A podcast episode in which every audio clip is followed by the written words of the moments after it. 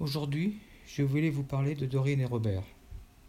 Parce que l'été dernier, en plein naufrage mental, je suis retourné dans leur maison.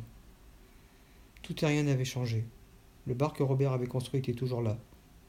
Les marches faisaient le même son que les souvenirs de mon enfance. La cuisine était restée exactement la même. Il n'avait presque rien bougé, et cela demandait si peu d'efforts de visualiser Dorine en train de prendre son petit déjeuner, comme avant.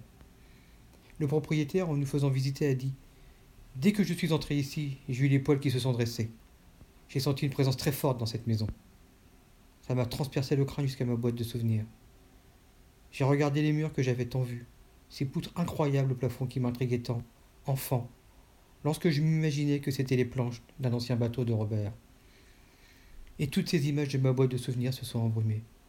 C'est dans cette maison que j'ai appris à jouer aux échecs, à être ponctuel, à faire de la confiture de mur, à bien me conduire à table.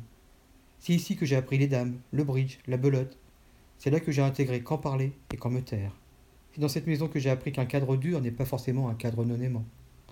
C'est là que se sont construits énormément d'éléments de ma personnalité et de ma sensibilité. C'est là que vivaient les deux personnes qui m'ont toujours le plus impressionné. Aujourd'hui, Robert est décédé depuis dix ans.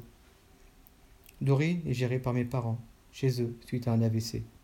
Aujourd'hui n'est pas facile, mentalement, par rapport à eux deux. Mais j'ai plein d'images qui aident sûrement acceptées aujourd'hui, heureusement. Oui, je sais, c'est un peu étrange. Mais dans ma famille, on appelle les grands-parents par leur prénom.